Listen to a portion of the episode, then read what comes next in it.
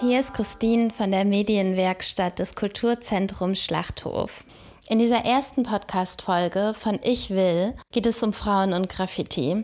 Zu diesem Thema habe ich eine Protagonistin von Sisterhood, Girls Go Graffiti, interviewt. In unserem Gespräch haben wir über Sexismus und Konkurrenz in der Szene geredet, aber eben auch über das Potenzial und die Faszination für Graffiti. Bevor ihr das Interview hört, gibt es jetzt noch ein paar O-Töne. Diese wurden während eines Graffiti-Workshops von und für Frauen aufgenommen.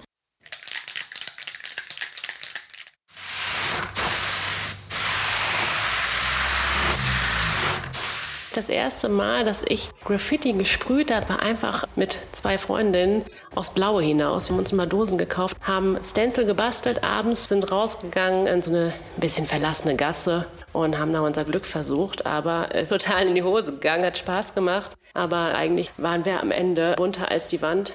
Die Leidenschaft für die Kunst habe ich eigentlich durchs Reisen auch mitentdeckt. Überall in allen Städten findet sich ja so Street Art und ist so vielfältig und irgendwie auch gar nicht so in einem Bildband zum Beispiel irgendwie einzufangen, sondern es ist stetig sich am Weiterentwickeln und das fasziniert mich. Ne, so im Sinne des Vorbildes wäre es natürlich schon schön gewesen, mehr weibliche Protagonistinnen zu haben, die da irgendwie auch so als Role Models fungieren können.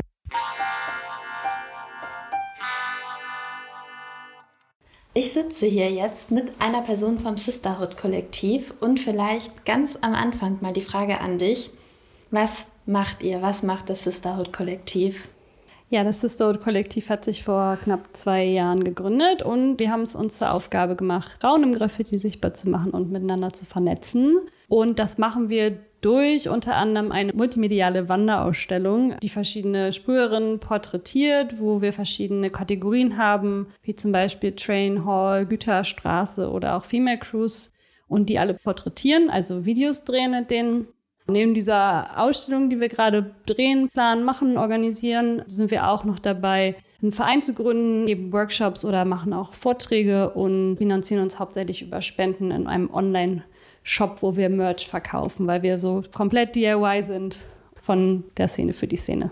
In eurem Projekt wollt ihr Graffiti-Künstlerinnen ja filmisch porträtieren. Warum setzt ihr euch für eine höhere Sichtbarkeit von Frauen in der Szene ein?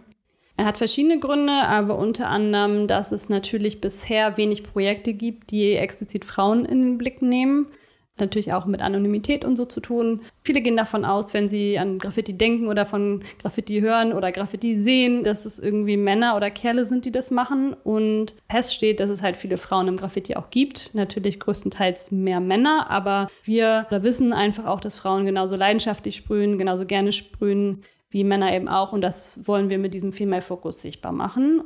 Vorbild sein. Ich finde Vorbild sein total den wichtigen Punkt. Dass es für andere Frauen oder auch nicht nur für Frauen, sondern auch für Männer weibliche Vorbilder gibt, dass auch gesehen wird, okay, das ist nicht nur ein Ding, was Typen machen.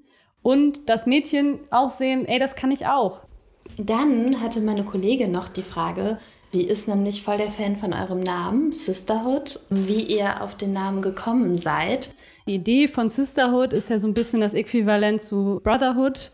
Also so Männer, die so zusammenhalten, sind halt einfach Frauen, die zusammenhalten und sich gegenseitig stärken und schwesterlich sind und nicht in Konkurrenz zueinander stehen, weil das ist auch immer so ein Thema in so Subkulturen, wo viele Männer sind, dass die Frauen dann oft irgendwie eine besondere Position haben und auch haben wollen, behalten wollen und gegenüber anderen Frauen irgendwie abwertend sind, in Konkurrenz treten. Graffiti hat eh viel mit Konkurrenz zu tun, das ist auch klar, aber das muss jetzt nicht unbedingt über so eine Konkurrenz zwischen Frauen dann ausgetragen werden, finden wir. Und deswegen haben wir uns Sisterhood genannt, um auch zu zeigen, wir stehen irgendwie zusammen und ja, vernetzen uns. In eurem Filmtrailer zum Projekt sprüht er ja auch, oder ihr, eine Person, die ihr begleitet, sprüht ja dann auch auf einem Waggon eben Power Girls mit viel lila Farbe, mit einem Lippenstift. Als ich den Trailer gesehen habe, habe ich mich gefragt, ob es ja vielleicht auch manchmal einfach wichtig ist, sichtbar zu machen, das wurde jetzt von Frauen gesprüht. Wir finden es cool, weibliche Stärke, Power Girls eben ne, so sichtbar zu machen und deswegen machen wir das zum Thema und mögen auch alle pink oder lila. Deswegen ist es kein Zufall, dass die Farben da kommen. Ich würde nicht sagen, dass man pauschal als Frau das irgendwie sichtbar machen muss. Und auch viele der Interviewpartnerinnen haben das bisher nicht sichtbar gemacht oder wollen auch sozusagen nicht mit ihrem Namen genannt werden, weil sie gar nicht möchten, dass sie irgendwie als Frau eingeordnet werden. Das finde ich auch total nachvollziehbar. Es ist ja jeder Person auch selbst überlassen, wie sie das sozusagen angeht. Wir haben uns halt für den Weg entschieden, das sichtbar zu machen und in den Fokus zu stellen. Glaubst du denn, dass Frauen es in der Szene schwerer haben? Was sind so deine persönlichen Erfahrungen oder was sind vielleicht auch Erfahrungen von Frauen aus eurem Kollektiv? Pauschal für alle Frauen kann ich natürlich nicht sprechen, auch nicht für alle Sprüherinnen. Ähm, aber ich habe schon auch doch klar in der Szene Sexismus erlebt und das ist ja auch nicht immer ganz plakativ offen, sondern auch manchmal irgendwie blöde Blicke oder so. Oder ich finde allein sowas auch die ganze Zeit nur als potenzielle Sexualpartnerin angesprochen oder ange angesehen zu werden.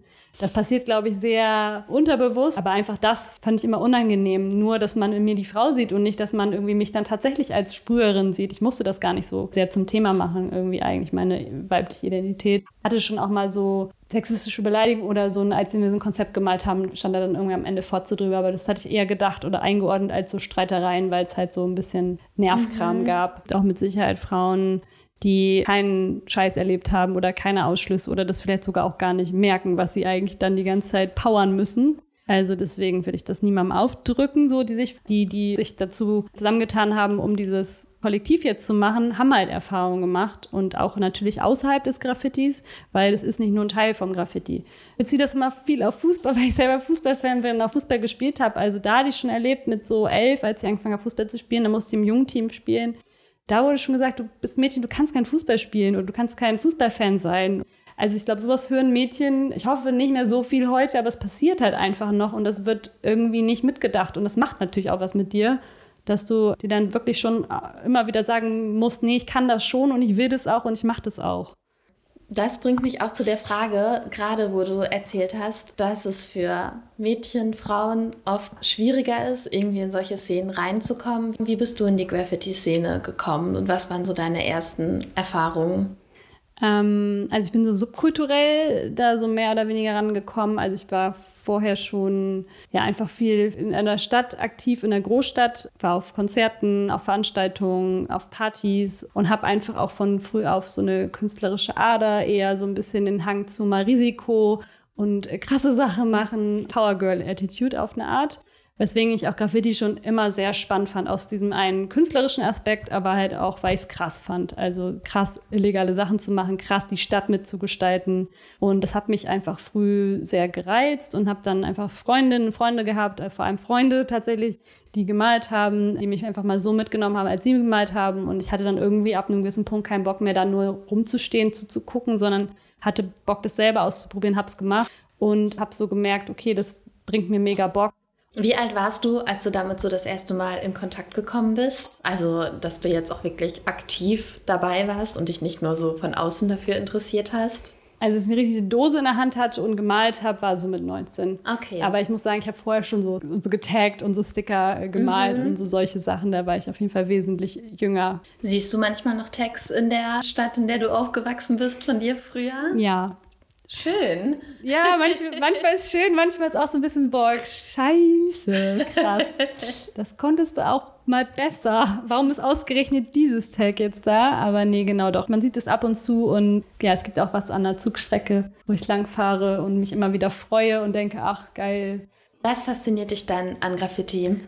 Also an Graffiti finde ich am faszinierendsten, dass fast überall um sich hat, dass man sieht, dass es Kunst in Anführungsstrichen for free ist. Ich weiß, dass viel darüber gestritten wird, ob es jetzt Kunst ist oder nicht, aber wenn man es als Kunst sehen mag, dann ist es irgendwie die größte Kunstbewegung auf der Welt wahrscheinlich und von unten. Das ist nichts irgendwie, was mit viel Kohle und Vermarktung erstmal zu tun hat, von sich aus. Es ist auf jeden Fall was, man nimmt sich die Straßen, man interagiert irgendwie mit der Straße, man ja, belebt die Stadt, nimmt sich da einen Raum, hat Nervenkitzel, Ausdruck.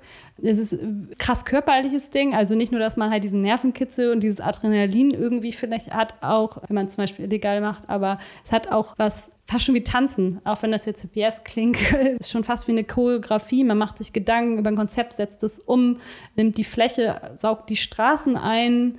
Also es gibt so super viele Sachen, die ich daran krass finde, weil das halt so ja, von allen für alle mehr oder weniger ist, wenn man sich dann darauf einlässt und das auch will.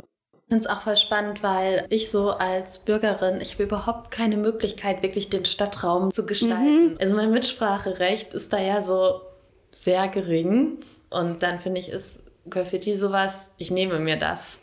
Voll, aber Graffiti hat ja auch nicht den Anspruch, schön zu sein. Ne? Also ich glaube, wenn da mhm. Leute Otto Normal äh, oder Dritter Normal Verbraucherin durch die Straßen geht, sagt er nicht, oh, das sieht aber schön aus so. Ich meine, es ist, soll ja auch rotzig sein und es soll sich der Raum genommen werden. Natürlich hat es für mich persönlich voll was Ästhetisches und was voll krasses, hat voll viel mit Typografie zu tun, mit Proportionen, mit Farben und auch Farbwirkungen und allem so ein Ding. Also man merkt vielleicht, ich habe Kunst studiert. Aber es ist ja rotzig auch und äh, will niemandem gefallen und will sich einfach den Raum nehmen und ihr Ding durchziehen. Also ich glaube, es hat ganz viel natürlich eben aber auch, was du sagst, dass man sich einfach den Raum nimmt und nicht danach fragt, weil man sonst im Alltag voll eingeschränkt ist, überhaupt, wo man irgendwie mitbestimmen kann. Und das ist einfach sehr von unten.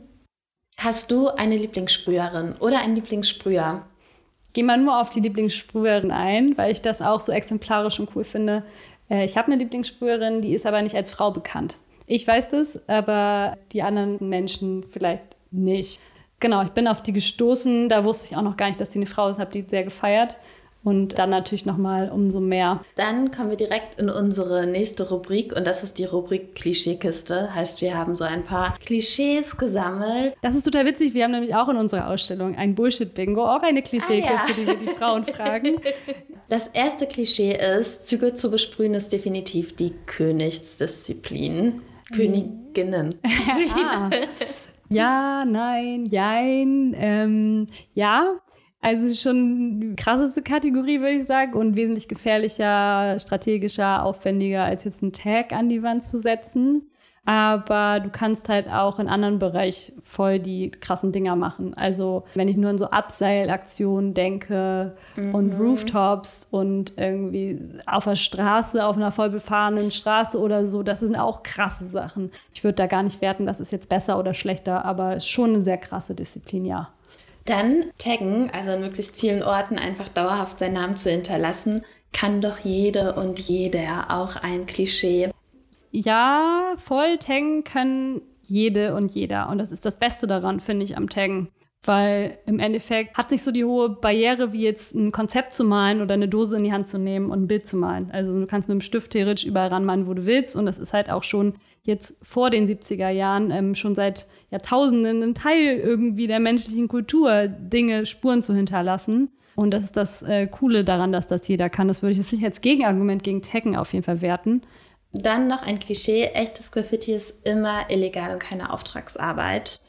Schwierige Frage. Das ist, glaube ich, die Frage, an der sich vielleicht die Geister auch scheiden. Ist immer eine Wertungsfrage oder eine persönliche Sache. Ganz formal ist Graffiti ein Bild oder Namen, Figur gemalt mit Dosen und egal wo das steht. Es gibt Leute, die sagen, Aufträge sind scheiße oder unehrenhaft, in Anführungsstrichen, wenn man damit Leuten ja auch die Fläche in der Stadt wegnimmt. Das kann ich auch verstehen. Trotzdem ist auch eine Auftragsarbeit oder eine Wand oder so trotzdem Graffiti. Es nimmt ja dem, der Definition von was Graffiti ist, das nicht weg. Ich kann aber, wie gesagt, trotzdem Leute verstehen, die das kritisieren auch. Und dann noch ein letztes Klischee, dass Graffiti und Hip-Hop eng miteinander verbunden sind. Das ist kein Klischee, das ist einfach ein Fakt, okay. würde ich sagen. Also natürlich sind nicht alle Leute, die Graffiti sprühen mit Baggies am Start und hören nur Hip-Hop so. Aber auf jeden Fall ist ja Graffiti eines der vier Elemente des Hip-Hop mit MCing, DJing und Breakdancen. Von daher, ja, es ist eng miteinander verbunden, das ist auch mega schön. Ich will wird von Susanna Mohr und Christine Moldenhauer konzipiert und produziert. Den Jingle hat für uns der Musiker Herr Winter eingespielt.